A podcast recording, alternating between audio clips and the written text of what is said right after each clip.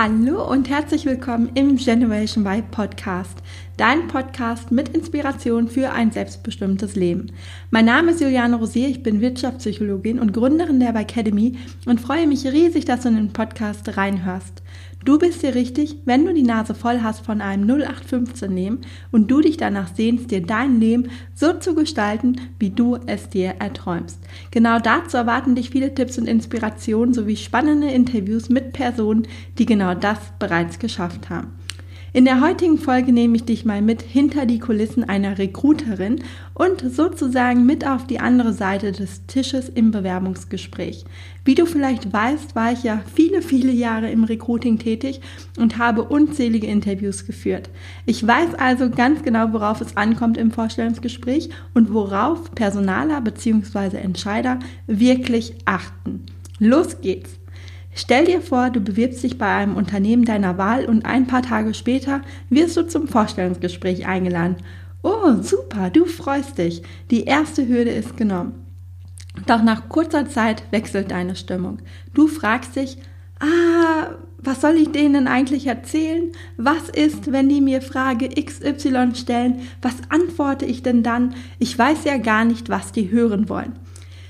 Ja, und das ist der Satz, den du ab sofort aus deinem Wortschatz streichen solltest. Also dieser Satz, ich weiß ja gar nicht, was die hören wollen. Die meisten von uns sind nervös vor einem Vorstellungsgespräch. Klar, das ist ganz normal, denn es ist ja keine Situation, der wir tagtäglich ausgesetzt sind und in der wir Routine haben. Die meisten von uns haben das eben eher nicht. Und natürlich gibt es die Sicherheit, wenn du dich auf ein paar Standardfragen vorbereitest und die Antworten parat hast und diese Antworten dann bestenfalls auf der anderen Seite des Tisches gut ankommen.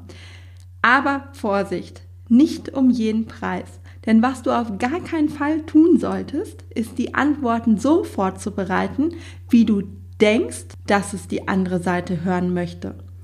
Erst einmal weißt du ja gar nicht, was der Personaler oder die Führungskraft hören möchte und was sie denken. Und selbst wenn du es wüsstest, bringt es dich keinen Schritt näher an deinen Traumjob heran.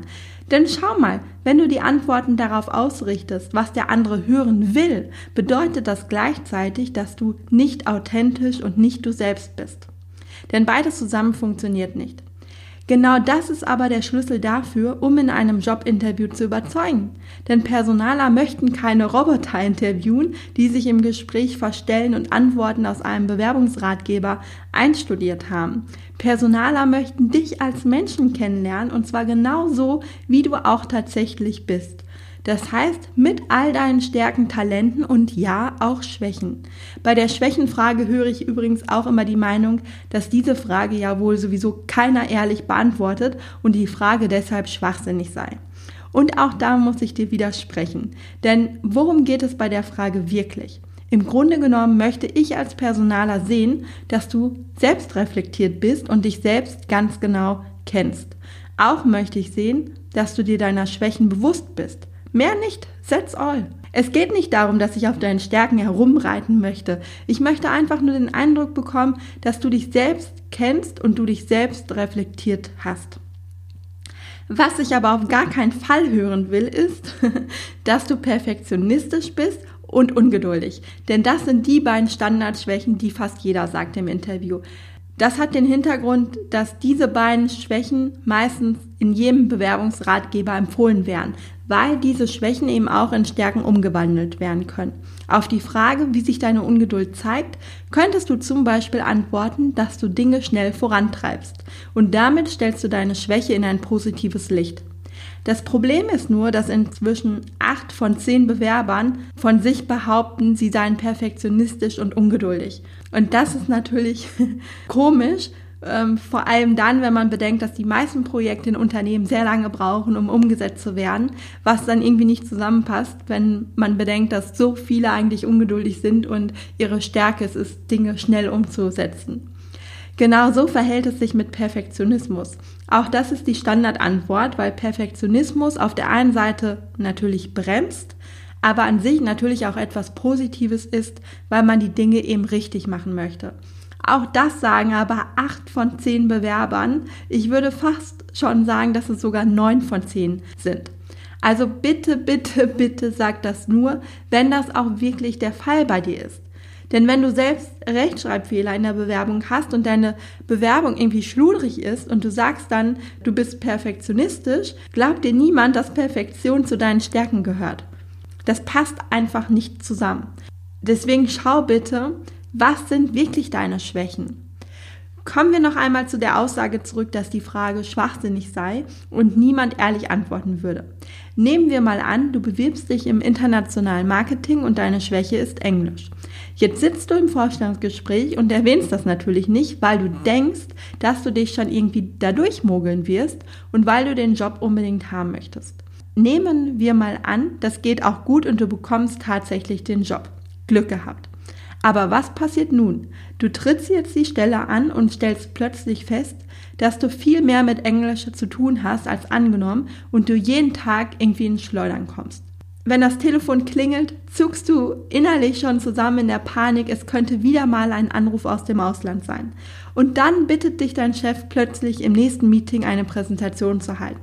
Natürlich auch auf Englisch, denn deine amerikanischen Kollegen werden dabei sein. Spätestens jetzt hast du ein dickes Problem. Und wenn du Pech hast, hast du sogar so lange Bauchschmerzen, bis du das Meeting überstanden hast. Meinst du, so wird dir dein Job Spaß machen? Und meinst du, dass du so dein volles Potenzial ausleben kannst? Ich denke nicht. Weil du ständig ja irgendwie gehemmt sein wirst und Angst hast, dass du wieder in diese Situation kommst, wo du Englisch sprechen musst, dich damit aber eigentlich gar nicht wohlfühlst. Und meinst du, dass du so deinen Chef und deine Kollegen von dir überzeugen kannst? Oder kann es auch sein, dass deine Probezeit gefährdet ist, weil du eben nicht ehrlich im Gespräch warst und wichtige Voraussetzungen nicht mitbringst? Und stell dir jetzt mal vor, du wärst im Vorstellungsgespräch ehrlich gewesen.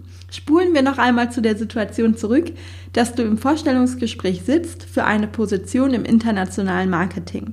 Stell dir vor, du bist diesmal ehrlich und sagst, dass Englisch nicht gerade zu deinen Stärken gehört und du aus der Übung gekommen bist. Jetzt kommen zwei Szenarien in Frage. Erstens, Entweder sagt dein Gegenüber jetzt, dass das gar nicht so schlimm ist, weil sich die Kommunikation in Englisch in Grenzen hält und ihr außerdem eine Muttersprachlerin in der Abteilung habt, die die englischsprachigen Kunden hauptsächlich betreut. Das wäre sozusagen der Jackpot für dich. Vielleicht bietet dir dein Gegenüber aber auch an, dir einen Englischkurs zu finanzieren und erzählt, dass schon mehrere aus der Abteilung so ihr Englisch verbessern konnten. Das wäre auch eine richtig gute Lösung für dich. Das zweite Szenario ist, dass sich herausstellt, dass es sich bei Englisch um eine Pflichtqualifikation für die Tätigkeit handelt, da du tagtäglich in einem Job mit englischsprachigen Kunden zu tun hast und auch die Unternehmenssprache Englisch ist. Jetzt besteht natürlich durchaus das Risiko, dass du durch deine Offenbarung oder durch deine Offenheit den Job wirklich nicht bekommst. Aber kann es nicht sein, dass du in diesem Fall sogar erleichtert bist, weil es ohnehin nicht dein Traumjob wäre? Wie würdest du dich denn fühlen vor dem ersten Arbeitstag, wenn du eben nicht gerne Englisch sprichst und es auch nicht gut kannst und aber genau wüsstest, dass genau das ab jetzt jeden Tag von dir verlangt wird?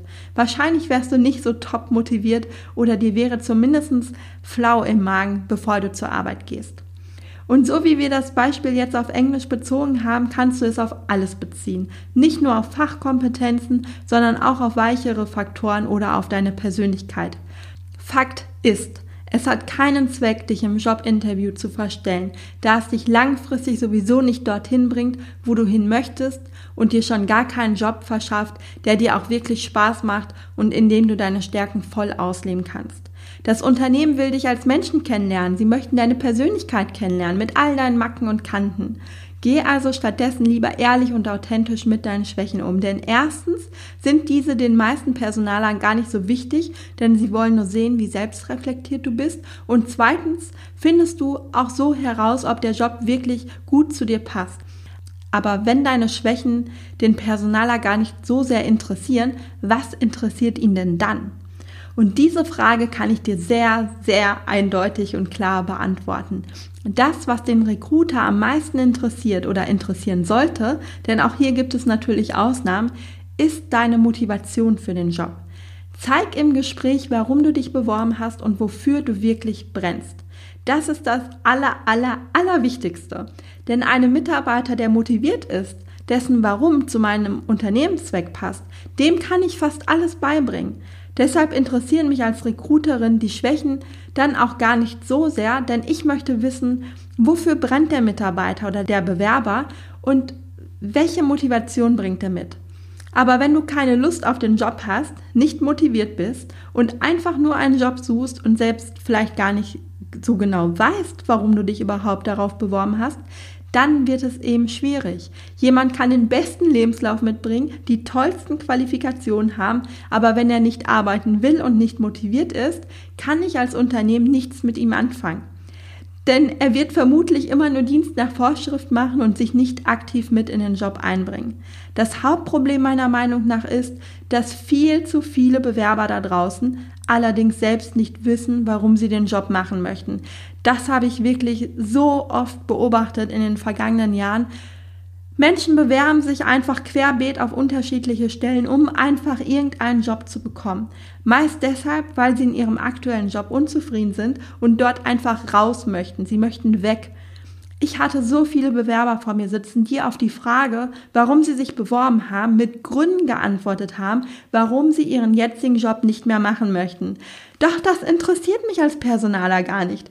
Ich weiß ja, dass dein Job nicht der Burner sein kann, sonst würdest du ja nicht vor mir sitzen. Aber warum sitzt du vor mir und nicht vor einem meiner Kolleginnen von der Konkurrenz? Was ist es genau, was dich an dieser Stelle gereizt hat? Was ist deine Motivation? Und wenn du diese Frage nicht für dich beantworten kannst, dann hast du ganz andere Hausaufgaben, als dich auf ein Jobinterview vorzubereiten. Denn das ist nämlich erst der letzte Schritt in der Prozesskette. Das heißt, du musst erstmal ein paar Schritte wieder zurückgehen und dich mit deinem Warum beschäftigen. Warum möchtest du arbeiten? Was möchtest du mit deiner Arbeit auf dieser Welt bewirken? Zu welchem Mehrwert kannst du beitragen? Wie kannst du die Welt um dich herum ein kleines Stück besser machen mit deinen Talenten?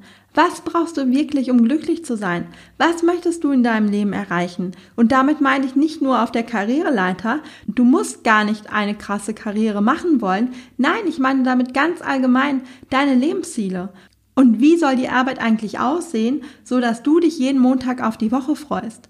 Ich bin ehrlich zu dir, solange du diese Fragen nicht beantworten kannst, solltest du keine Bewerbung abschicken. Ist es einfach, die Antworten auf diese Fragen zu finden? Nein. Ist es wichtig, die Antworten auf diese Frage zu finden? Oh yes. Denn ansonsten wirst du dich montags morgens immer aus dem Bett quälen müssen. Wie findet man die Antworten auf diese Fragen? Indem du innehältst, den Blick nach innen richtest und dich ganz bewusst mit dir und deiner Persönlichkeit und deinem Warum auseinandersetzt. Und das ist etwas, was nicht von heute auf morgen geht. Nimm dir bitte Zeit dafür. Die Academy, mein Online-Kurs, in dem du dich genau mit all diesen Fragen auseinandersetzt, dauert deshalb auch sechs Wochen. Und in diesen sechs Wochen gehen die Teilnehmer auf eine Reise zu sich selbst. Und zwar Schritt für Schritt. Sie beschäftigen sich in der Tiefe mit ihren Werten, ihren Stärken, ihren Lebensmotiven, der Art und Weise, wie sie arbeiten möchten und, und, und, und. Insgesamt gibt es 30 Aufgaben und eine ganz genaue Anleitung, was man tun muss, um die Antworten auf diese Fragen herauszufinden.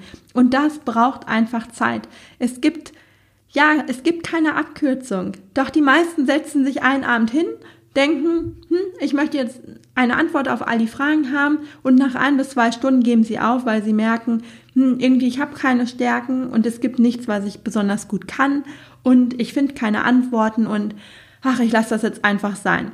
Doch das ist Bullshit. Natürlich kannst du etwas ganz besonders gut. Du musst nur genau hinschauen. Und deine Aufgabe ist es herauszufinden, was das ist, bevor du dich bewirbst. Und zwar nicht wegen dem Personal auf der anderen Seite des Tisches, den du überzeugen möchtest. Nein, sondern für dich selbst. Du bist es dir und deinem Leben schuldig. Du bist es dir schuldig, das Beste aus deinem Leben herauszuholen und dich nicht einfach nur zu einem Job zu schleppen. Du bist es auch ehrlich gesagt der Gesellschaft um dich herum schuldig. Denn wenn du einen Job im Einklang zu deinen Talenten hast, dann lieferst du uns allen, wirklich uns allen damit so unfassbar viel Mehrwert, dass es deine Pflicht ist, herauszufinden, wo deine Talente sind. Und du lieferst so natürlich viel mehr Mehrwert, als wenn du gelangweilt irgendwo im Büro sitzt und dich selbst fragst, was du da überhaupt machst. Vielleicht kommt dir das ja bekannt vor. Also ich kenne das durchaus auch aus meiner eigenen Geschichte, dass ich manchmal vor meinem Schreibtisch im Büro saß und dachte so, was mache ich hier eigentlich? Aber ich habe es für mich herausgefunden und ich möchte dich ermutigen, dass du dich auch auf den Weg machst, um es herauszufinden. Und Klar ist es am Anfang schwer, es ist ungewohnt, wir müssen aus unserer Komfortzone raus. Es ist natürlich viel einfacher, einfach blind nach Stellen zu gucken und einfach irgendwie 30 Bewerbungen abzuschicken. Aber das wird dich leider langfristig nicht zum Erfolg führen. Denn ganz ehrlich, was passiert, wenn du den Job einfach blind wechselst? Irgendwann kommst du an den gleichen Punkt wie jetzt. Du bist wieder unzufrieden. Und dann denkst du dir vielleicht, oh, es wird wieder Zeit, mich zu bewerben. Nein, finde erstmal für dich heraus, was du überhaupt machen möchtest, wo deine Stärken liegen und was du auch vor allem brauchst, um glücklich zu sein. Dabei wünsche ich dir ganz viel Erfolg und höre auch gerne die anderen Podcast-Folgen von mir dazu, in denen es darum geht, wie man seine Berufung findet und hole die Inspiration von einem der vielen Interviews in meinem Podcast, wo du einfach Anregungen für dich bekommst, wie du dabei vorgehst. Für dich jetzt eine schöne Woche und bis zum nächsten Mal, deine Juliane.